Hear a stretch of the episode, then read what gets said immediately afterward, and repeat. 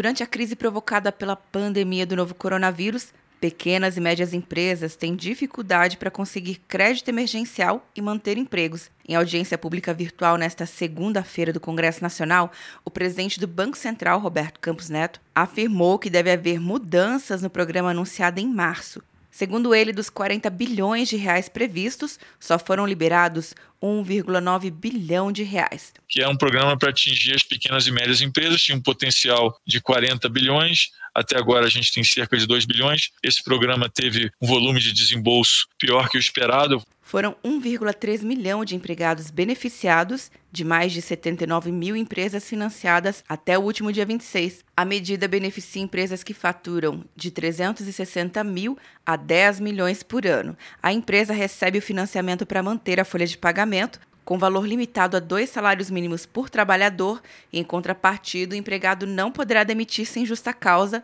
por 60 dias depois do recebimento do crédito. O empréstimo tem juros de 3,75% ao ano e a medida é válida por dois meses.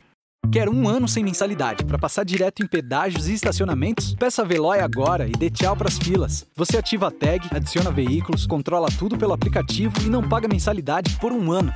Por tempo limitado. Não perca. Veloy. Piscou, passou. De Brasília, Luciana Castro.